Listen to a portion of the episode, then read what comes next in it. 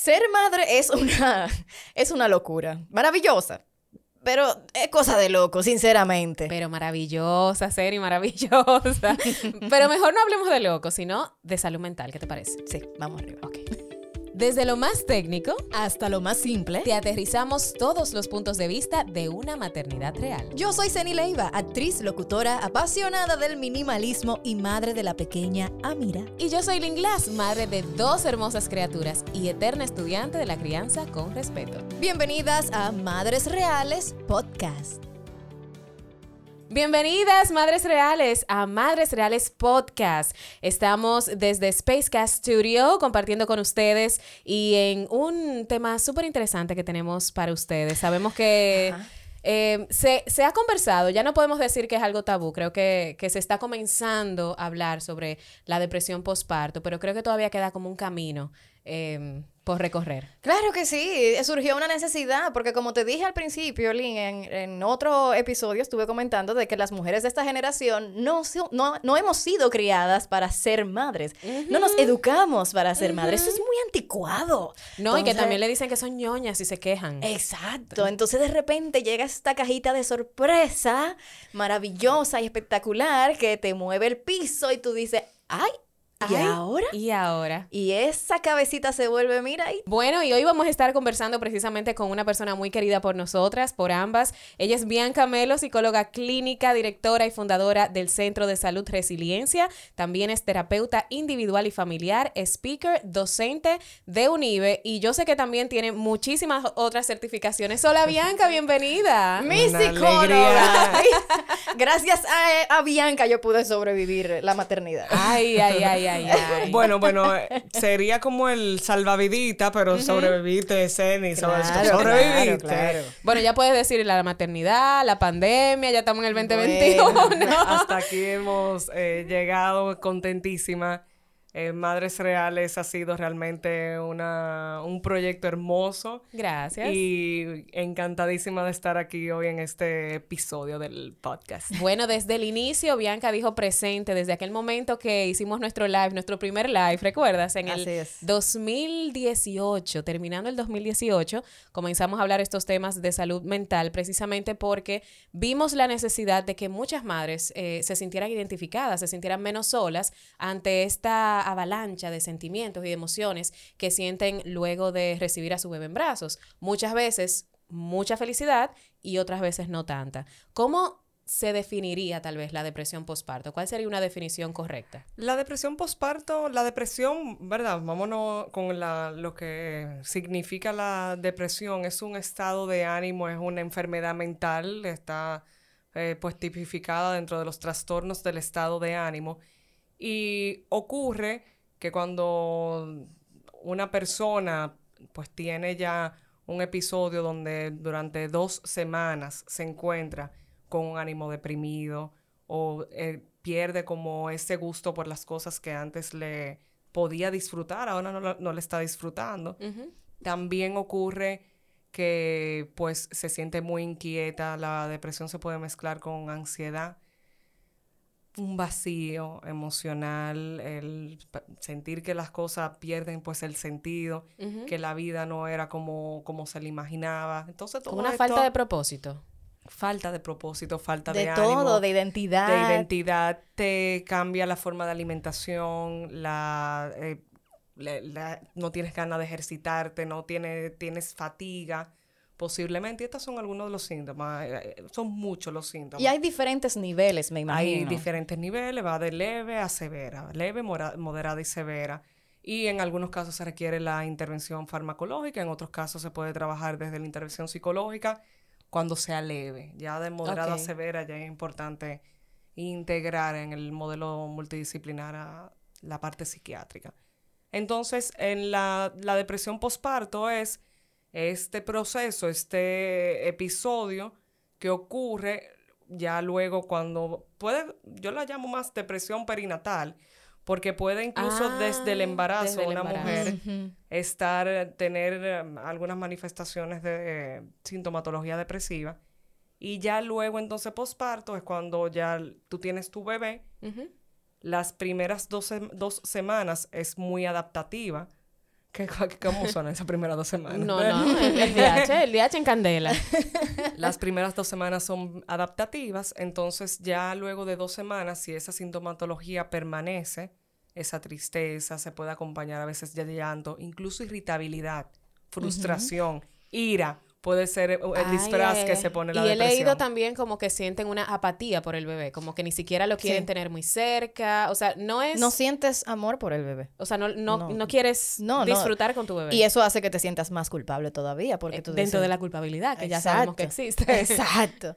Eh, hay quienes tienen ese síntoma, pero hay quienes no lo tienen y sí conectan con su bebé. Okay. Pero el hecho de que tú conectes presentando varios de estos síntomas por un periodo de tiempo de más de dos semanas, también se tipifica como depresión. O sea, hay madres, sí, el hecho de que tú no conectes con tu bebé es un gran síntoma de que puede haber una depresión. Pero puede que no ocurra. Pero puede que no ocurra y que, tengas... y que la tengas también. Entonces, eh, en las primeras dos semanas se da como ese periodo de melancolía, es muy esperado. Un 80% de las madres lo viven. Que es lo de, el famoso baby blues. El baby blues. Que es diferente. Este, no es tan diferente.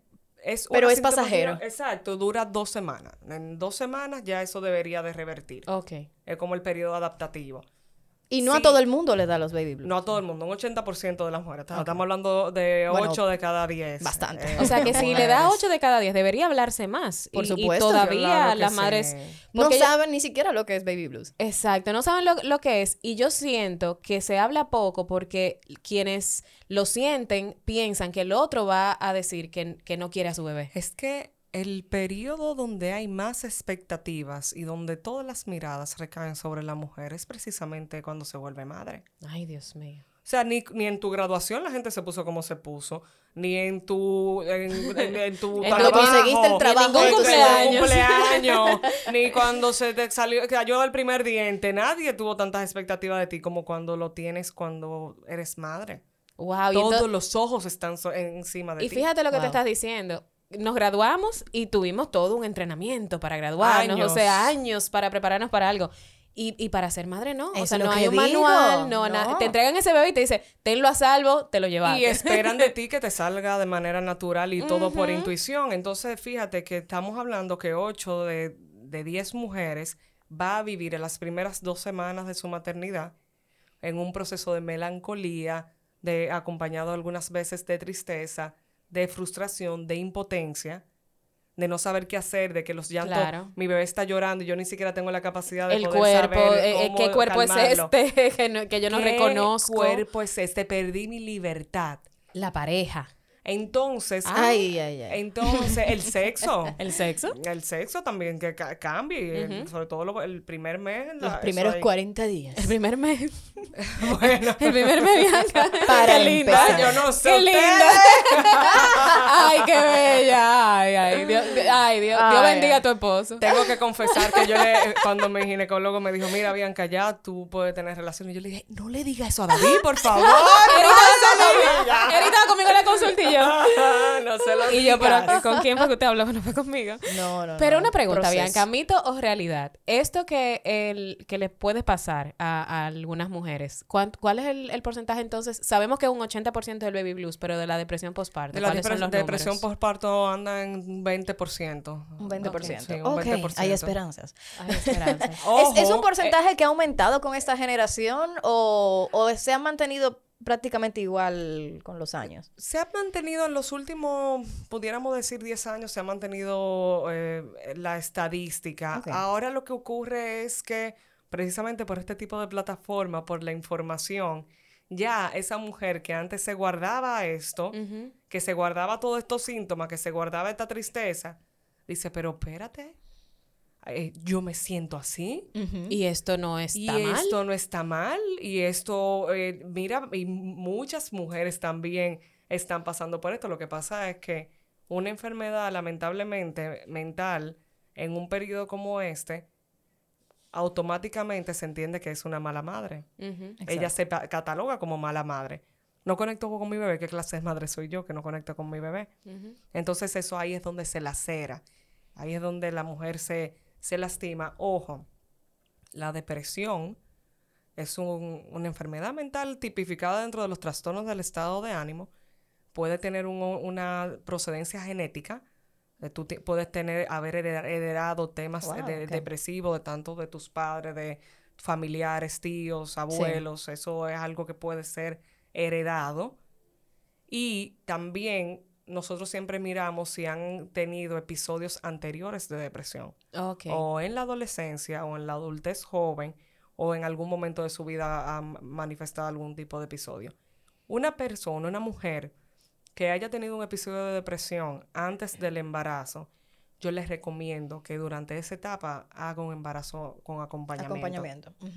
¿Por qué? Porque se, en la todo esto que estas dos semanas, sobre todo donde ocurre el baby blues, responde también al cambio hormonal tan brusco que se produce luego de que se, eh, quita la placenta. Claro. La placenta eh, a las 12 semanas comienza a ofrecerle al bebé ese intercambio entre mamá y bebé. Es ese filtro que cuando luego del parto que sale la placenta, la placenta es el único órgano que, que nace se crea Solamente con un fin. Exactamente. Entonces, toda esa carga hormonal que cuando ya te sacan la placenta, ahí tu cuerpo tiene que volver a los niveles. Prácticamente en un periodo de 48 horas tu cuerpo se restaura hormonal.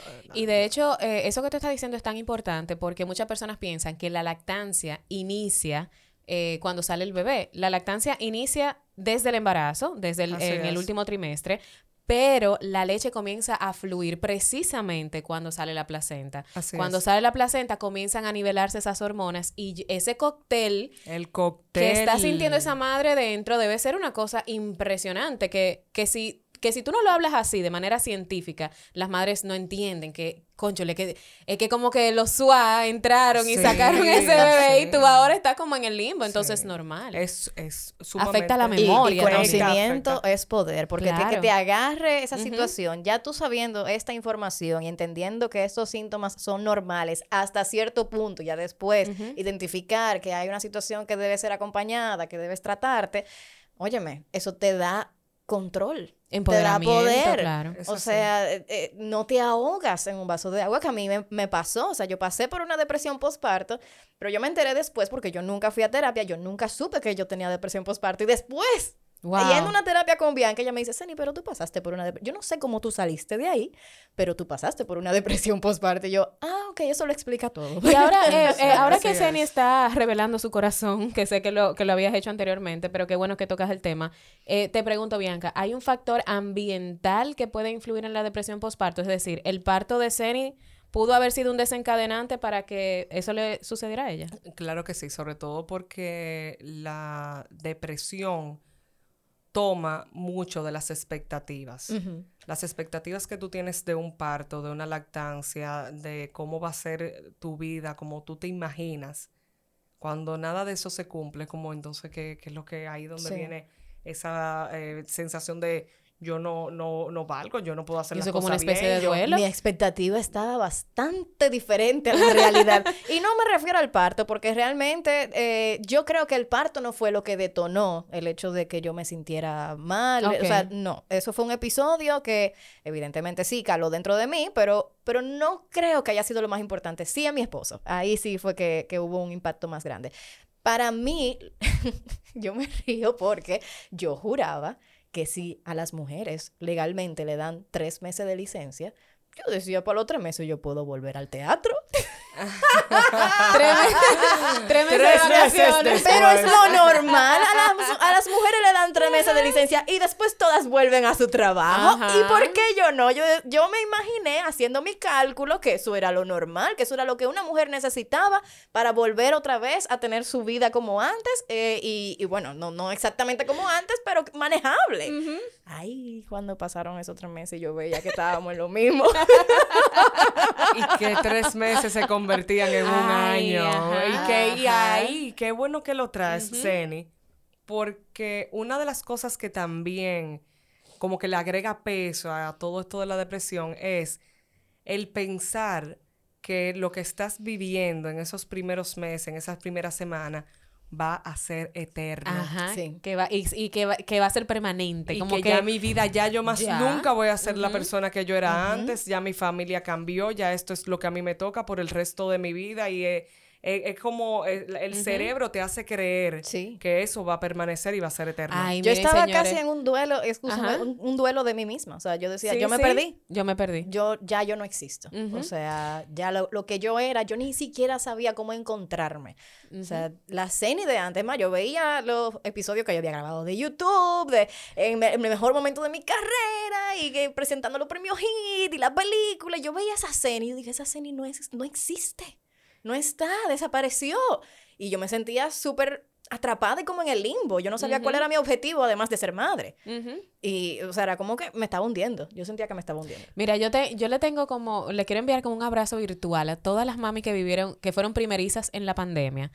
Porque yo siento que hay un factor positivo y negativo. El positivo que tal vez pudieron estar más tiempo con su cría, que siento que, que también eso es importante, pero a veces como mami primerizas no entendemos que eso es importante porque estamos pensando en la persona que fuimos. Entonces, yo que viví una, un posparto, pero de un segundo, fue que lo pude apreciar.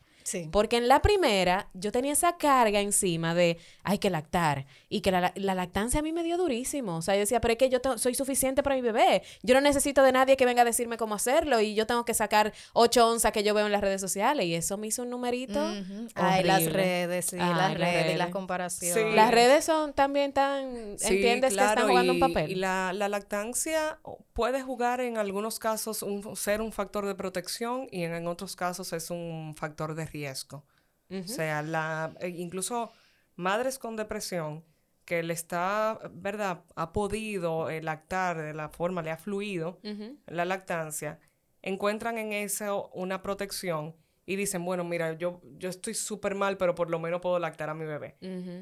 Pero entonces, por otro lado, una madre que ya viene con en un episodio de depresión, con una sintomatología depresiva, que no le esté funcionando la lactancia, que no esté fluyendo, que se encuentre en estas redes sociales donde hay varias eh, madres que son contemporáneas con ella, que tienen sus tremendos bancos de leche, acabas de descubrir, tú acabas de, describir por qué nació Madres Reales. Todo, todo, todo lo que tú dijiste, todo. Yo venía de un cuadro, de algo que me había sucedido, y yo venía de un cuadro muy difícil, incluso cuando quedé embarazada de Baluna. Entonces, gracias a Dios lo pude tratar en, terapia, pero yo desconocía el mundo de la maternidad. Yo me preparé para parir, pero yo no me preparé para lo que iba después de eso. Y ahí yo digo que esas páginas del libro hay que leérsela, hay que leérsela la parte de salud mental, porque ojo, estamos hablando de depresión postparto. Sin embargo, la prevalencia de otras condiciones, que son trastornos también del estado de ánimo, bipolaridad, Ansiedad posparto también tiende a, tendemos a ver con bastante frecuencia. Eh, psicosis por posparto, que es la más peligrosa porque ahí es donde ahí es donde ocurre la tendencia de hacerse daño a la madre o hacerle daño a su bebé. En la psicosis.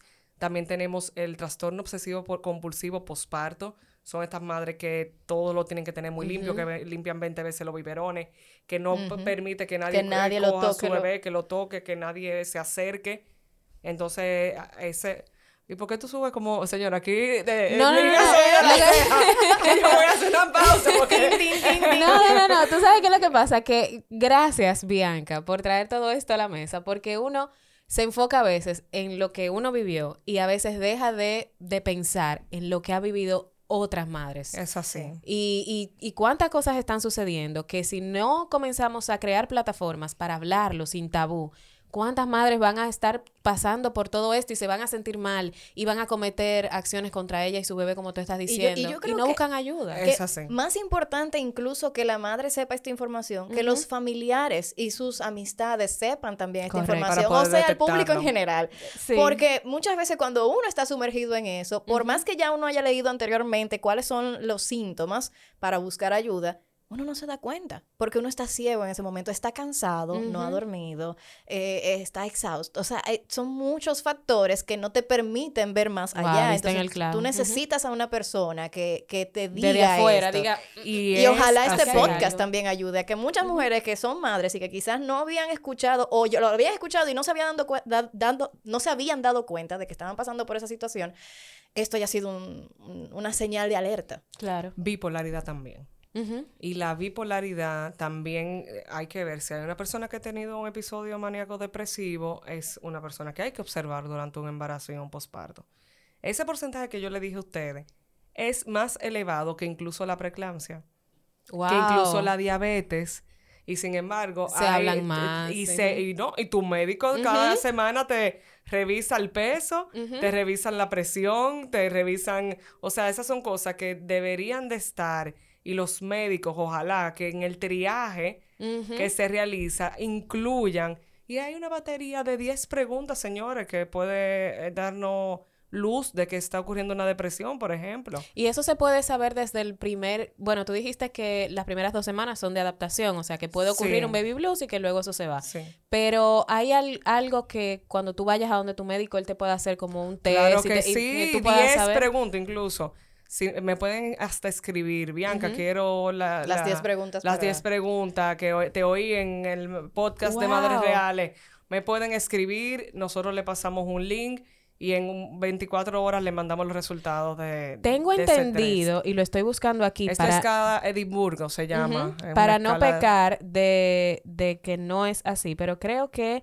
las personas que están escuchando este podcast en los Estados Unidos, cuando tú colocas depresión postparto en Google, aparece una especie de test. Aquí en República Dominicana no está, por lo que veo, pero sí vi que, al, que una doctora, eh, Sara O'Heck, lo colocó en Los Ángeles. Sí. Que eso lo pueden colocar y si te sale algo, exacto, tú puedes ver y decir, aquí está pasando algo, déjame consultar. La escala se llama Edimburgo, es la que utilizan en Estados Unidos, la Edinburgh, y ellos realmente es gratuita, es de libre acceso, tú puedes ver esas escalas y si tú contestas esas 10 preguntas, los resultados te los arroja, incluso te muestra si es leve, moderado o severa. Mm. Ah, sí. Excelente. Entonces, sí. Una preguntita, Bianca, y porque Ceni tocó ese tema y no quiero dejarlo de, preguntar. ¿Existe la depresión postparto en los hombres? Claro que sí. ¿Y es alta, baja? Claro que sí.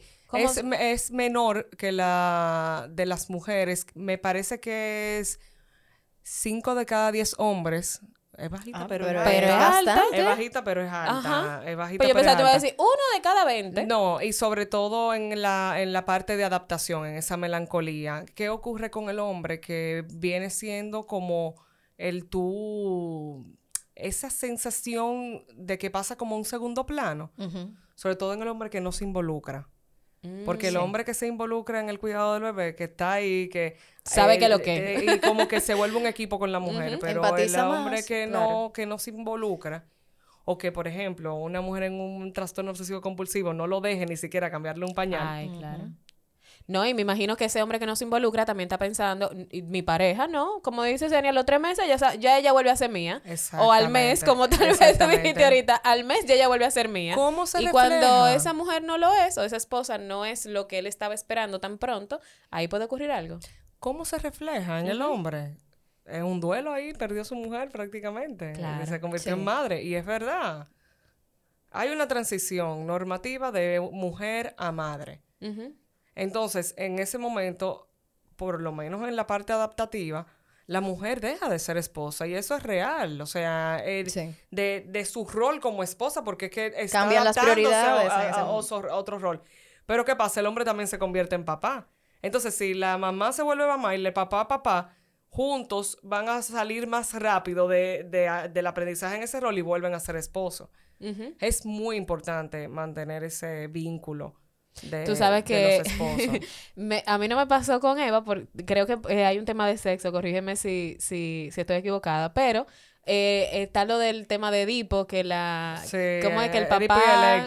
el papá con la hembra y la mamá con el varón. Como yo tuve primero hembra, yo no sentí eso. Yo dije, bueno, sí, qué bueno que Eric está conectando con su, eh, con su hija, ok, buenísimo. Pero ahora que yo tengo el varoncito, Ay, señores. Ah, por eso fue que tú levantaste esa ceja. ¡Qué afición! Y Eri me dijo, que tú no me miras ya como tú miras a ti. ya tú sabes.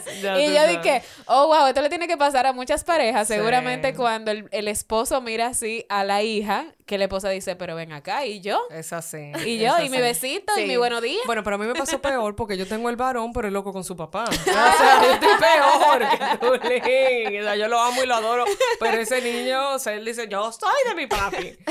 Entonces ahí sale, ¿verdad? Como, no, pero que va, yo me disfruto mucho esa relación. En el hombre se va a reflejar con agresividad, con irritabilidad, con enojo, se le va a reflejar con sobrecargarse con trabajo, salida con los amigos, el alcohol. Anda, oh, oh.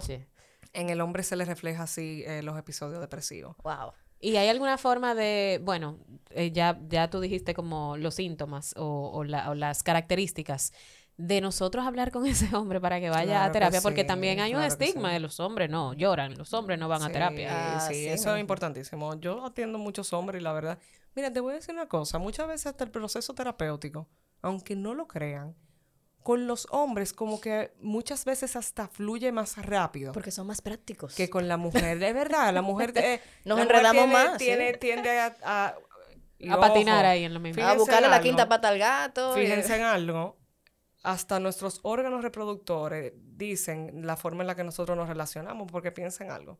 El útero, ¿qué hace? Acoge, guarda. Ah, claro. ¿Qué, hacen los órganos reproductores del hombre? Eyaculan la, explosión, o sea, entonces si nos vamos a eso, el hombre suelta y la mujer guarda. Incluso el equilibrio perfecto. ¿Tú sabes cuando se da el equilibrio perfecto? Cuando la mujer aprende a soltar más y cuando el hombre comienza a prestar más atención y a guardar. Ahí es donde se da. Pero qué post, señores, que la, biología no se equivoca. ya lo saben, no se equivoca. Ahí es, ahí es donde vemos que incluso... y los hombres se vuelven más prácticos en el proceso terapéutico.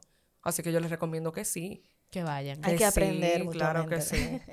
y una pregunta, Bianca, esos duelos eh, no, no conversados o no generalizados, ahorita yo te estaba diciendo que me pasó a mí, que cuando salieron esos papelitos azules, tal vez no me puse tan contentica porque yo estaba muy en mi mente de que iba a ser hembra y tenía el nombre de la, de la hembra y estaba, y que el cuarto de Eva Luna y, y, Sol, se iba a llamar Sol, eh, Sol Marí, claro, eh, de ellas iba a ser muy linda y que qué sé yo. Entonces cuando salieron los papelitos azules, yo yo no te lo voy a mentir, yo me sentí mal.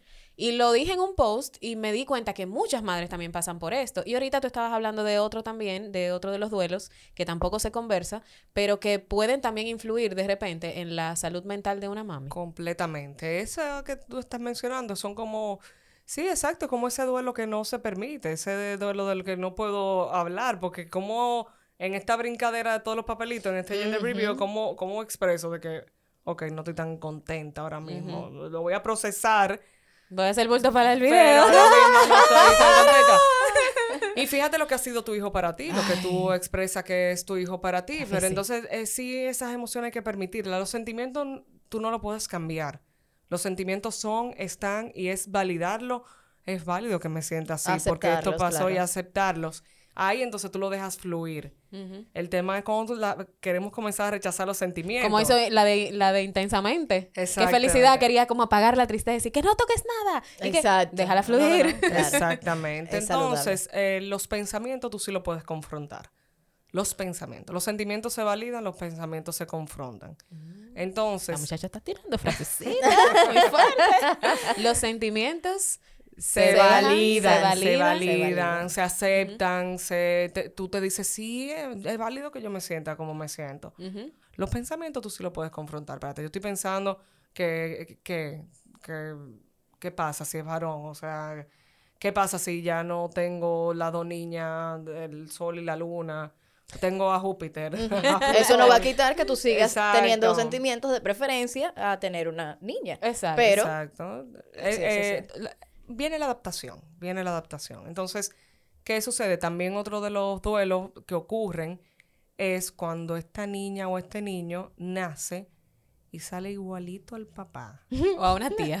A una tía, a la suegra. Ay, no sacó los ojos azules de... Ay, ay, ay, Yo no dije nada de la suegra. Al suegro, al suegro. Ay, Bianca. Este niño ping, pum. Y tú sabes que tú sabes por qué queda tanto pique, porque no es que se parezca, eh, o sea, no es el tema de que se parezca. A mí es lo que me da mucho pique Concha, le fueron nueve meses adentro de que no, eh, no es que se parezca a quien se parezca, es que no se parece a ti. Es que no se parece a ti, exacto. Y, específicamente que no se parezca, no se parezca a ti, o es que se idealizan la imagen que va a tener Las dos cosas, porque si tú tienes una imagen de la imagen que tú seas, tú quisieras que tal vez se parezca a ti. O sea, eso algunas madres tienen esa expectativa. Porque las abuelas, oye, me ven bebés y dicen, ay, así va a ser, mira, qué lindo. Sí, eh, y, las expectativas eh, luego ya no sabemos. de las características que sociales que de verdad de los estos atributos y niño bueno niño malo sí exactamente entonces sí eh, hay dos esos son dos duelos que, que se hace validar que te sientes como te sientes y eso va a fluir y va a fluir. Va a fluir. Volviendo un poco al tema de la depresión y los síntomas. Em, escuché varios síntomas que de manera individual podría ser normal sentirlos y no precisamente por eso están pasando por una depresión, ¿cierto? Más que normal es común. Común. Porque lo, que es común no necesariamente es lo normal. Ojo, que un que 8 de 10 mujeres puedan atravesar por una depresión postparto no quiere decir que esto sea lo normal. Eso es, lo común. Okay. Eso es lo común. Entonces, eh, sí, si tú tienes síntomas, eh, tristeza, ¿qué pasa? Y, qué bueno que, nos detenemos un poquito aquí. La depresión es una tristeza muy generalizada. Los duelos van a hacer que tú vas a sentir una tristeza puntual por algo en un momento, pero eso tiene un foco, tiene un mm. motivo, tiene una proyección. Me siento, eh, siento tristeza porque salió varón, porque salió hembra. Siento tristeza porque el parto no fue como yo lo imaginaba. Siento tristeza, decepción, impotencia porque no pude lactar. Ahora, la depresión es una tristeza generalizada. Es un estado de dolor, es... un dolor profundo, es una angustia, es una desesperanza. Okay. O sea, y es generalizado, es como que la vida pierde el sentido, pierde el norte. Y él, es el tú pensar de que va, se va a mantener así por siempre. Que, tú no, eh, que todo siempre, porque la, en, la en la depresión se generalizan mucho las cosas. Es como si nada nunca, nada nunca va a ser igual y todo siempre se va a permanecer así. ¿Qué sentido tiene? Ok. O sea que si alguna mami está sintiendo eso, lo ideal es tratarlo en terapia. Tratarlo en terapia. Eso tiene, eso tiene solución, tiene ayuda, tiene no estás sola, esto tiene tratamiento, porque sí hay gente que sale, porque se, hay, personas que evolucionan sin tratamiento. Claro que sí. Ahora, no es lo mismo tú atravesar una enfermedad con el tratamiento que tú necesitas a tú atravesar una enfermedad sin tratamiento. Tu cuerpo va a encontrar el equilibrio porque tu cuerpo siempre va a buscar la forma de sanar. Ahora va a ser más lento, y es muy probable que eso en algún otro momento y cambio de ciclo en tu vida pudiera repetir. Y si vamos al doctor por un dolor de cabeza, vamos al doctor porque nos duele una pierna, vamos al doctor porque nos duele un brazo, ¿Por qué no vamos al doctor cuando nos sentimos mal? El cerebro se enferma. El cerebro se enferma. es exactamente lo mismo. Muchísimas gracias, Bianca. A ustedes, gracias. gracias. por esta invitación. Esta será la primera de muchas. Yo soy la psicóloga oficial. Ya lo sabes, ya lo sabes. Por supuesto que sí. Gracias, Bianca. Cuéntanos eh, y cuéntale a la audiencia dónde se pueden comunicar contigo, cuáles son tus eh, redes sociales, si tienen alguna consulta, dónde la pueden hacer. Se pueden, pueden buscarnos en Instagram como resiliencia.ceid, ahí están los números de contacto, y en mi cuenta personal como biancamelo.ma. Así que muchísimas gracias, un fuerte abrazo. Y en tu centro también hay más eh, especialistas. Sí, somos bastantes ya. ahí en el centro somos, trabajamos en equipo. Hay psiquiatras también, un equipo maravilloso de psiquiatras que hacemos una intervención multidisciplinar. Ahí lo tenemos todo, lo que necesitamos para eh, intervenir, tratar y que tú recuperes la funcionalidad que te quita la enfermedad. Porque muchas veces le da miedo a la intervención de que por ahí un psicólogo y un psiquiatra. Nosotros te vamos a devolver la funcionalidad que tú pierdes por estar enferma. Exactamente. Entonces el tratamiento es necesario. Es algo que te está pasando, no es algo que eres. Exactamente. Y disfrutar la maternidad con la, la mejor de tus capacidades, eso es lo que nosotras queremos desde aquí, desde Madres Reales y desde todas las plataformas que manejamos. Así que Bianca, muchísimas gracias nuevamente. Y Seni, hasta aquí. Hasta aquí un episodio más de Madres Reales Podcast. Recuerden que, bueno, recuerden no, para los que estaban escuchando es la primera vez que decimos, tenemos cuenta de Instagram. Así que pueden seguirnos. Gracias a todos los que desde ya están en contacto con nosotros a través de Instagram, Madres Reales Podcast, así de sencillo. Y cualquier sugerencia, cualquier duda, cualquier pregunta, ahí estamos para ustedes. Será un placer atenderles y, por supuesto, eh, responder cualquiera de las preguntas a través de estos capítulos. Así es. Nos vemos en una próxima. Chao.